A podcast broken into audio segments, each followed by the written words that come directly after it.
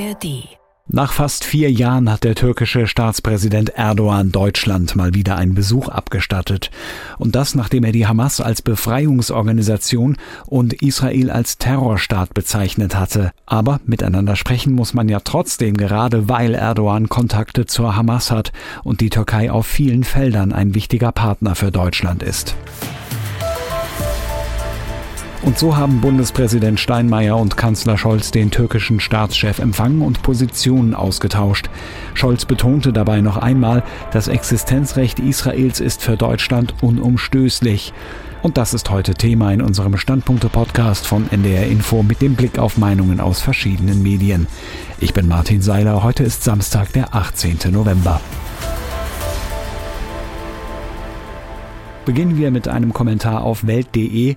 Dort wird darauf hingewiesen, dass es natürlich Diplomatie und Taktgefühl braucht, aber diese Biegsamkeit in der Form muss beim Inhalt klar begrenzt werden durch die harten Leitplanken der Selbstachtung und der unverhandelbaren Überzeugungen. Es ist in Deutschlands Interesse, möglichst gute Beziehungen zur Türkei zu haben. Es ist aber noch viel mehr in Deutschlands Interesse, der Türkei klarzumachen, wo mit Blick auf die Haltung Erdogans zu den Terroristen der Hamas die Grenzen des für die Bundesrepublik Akzeptablen verlaufen. Die Frankfurter Allgemeine Zeitung mutmaßt, Erdogan hat kein westliches Publikum im Auge, wenn er die Hamas preist, sondern die vielzitierte arabische Straße und die islamische Welt insgesamt.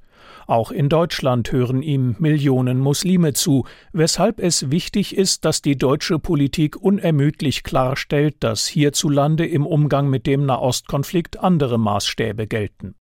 Die Rhein-Neckar-Zeitung aus Heidelberg sieht das Verhältnis nicht dauerhaft beschädigt. Seit jeher profitiert die Türkei von ihrer Scharnierfunktion zwischen Europa und Asien, zwischen Ost und West und seit der Ära Erdogan verstärkt zwischen der muslimischen Welt und dem christlich-jüdisch geprägten Westen. Europa will Flüchtlinge abhalten und Schweden in der NATO. Erdogan will Eurofighter und viel Geld. Beide Seiten sind, das zeigt der Besuch in Berlin, bereit zu verhandeln. Die Bitterminen von Steinmeier und Scholz können deshalb nicht darüber hinwegtäuschen, dass an Erdogan derzeit kein Weg vorbeiführt. Ist nicht schön und schlecht für die Sonntagsreden, aber besser als eine weitere Verwerfung, Davon hätte niemand etwas. Zu einem anderen Thema. Die Gastrobranche ist entsetzt, aber es kommt, wie es wohl kommen musste. Die Mehrwertsteuer auf Speisen in Cafés und Restaurants wird wieder von 7 auf 19 Prozent angehoben. Das haben die Ampelfraktionen in ihren Haushaltsverhandlungen entschieden. Alfred Schmidt aus dem ARD Hauptstadtstudio meint in seinem Kommentar, richtig so. Natürlich ist es schade aus Sicht der Gastronomie, dass die Krisenhilfe nun wegfällt, doch sie war eben genau das, eine Krisenhilfe. Der Staat kann nicht auf Dauer begründen, warum er mit Steuergeld einzelnen Branchen helfen soll, auf die Beine zu kommen oder auf den Beinen zu bleiben. Das geht vielleicht mal vorübergehend oder eben im Notfall, aber langfristig würde von der geringeren Mehrwertsteuer aufs Essen im Restaurant vor allem eine Gruppe der Bevölkerung profitieren, nämlich alle, die sich ohnehin mehr leisten können nämlich zum Essen auszugehen. Warum nun gemeinschaftlich mit dem Steuergeld von allen genau diese Leute gesponsert werden sollen, das ist nicht zu rechtfertigen. Außerdem war die ganze Sache ziemlich teuer. 3,4 Milliarden Euro weniger Steuern kamen in die Staatskasse durch die Nachlässe für die Gastronomie.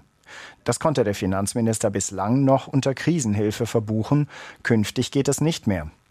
Kurzum, die Restaurants müssen schauen, ob sie höhere Preise durchsetzen können beim Essen oder an anderer Stelle einen Ausgleich finden für die entgangene Staatshilfe. Ob nun in der Folge wirklich tausende Betriebe pleite gehen, wie der Gaststättenverband das befürchtet, das ist fraglich.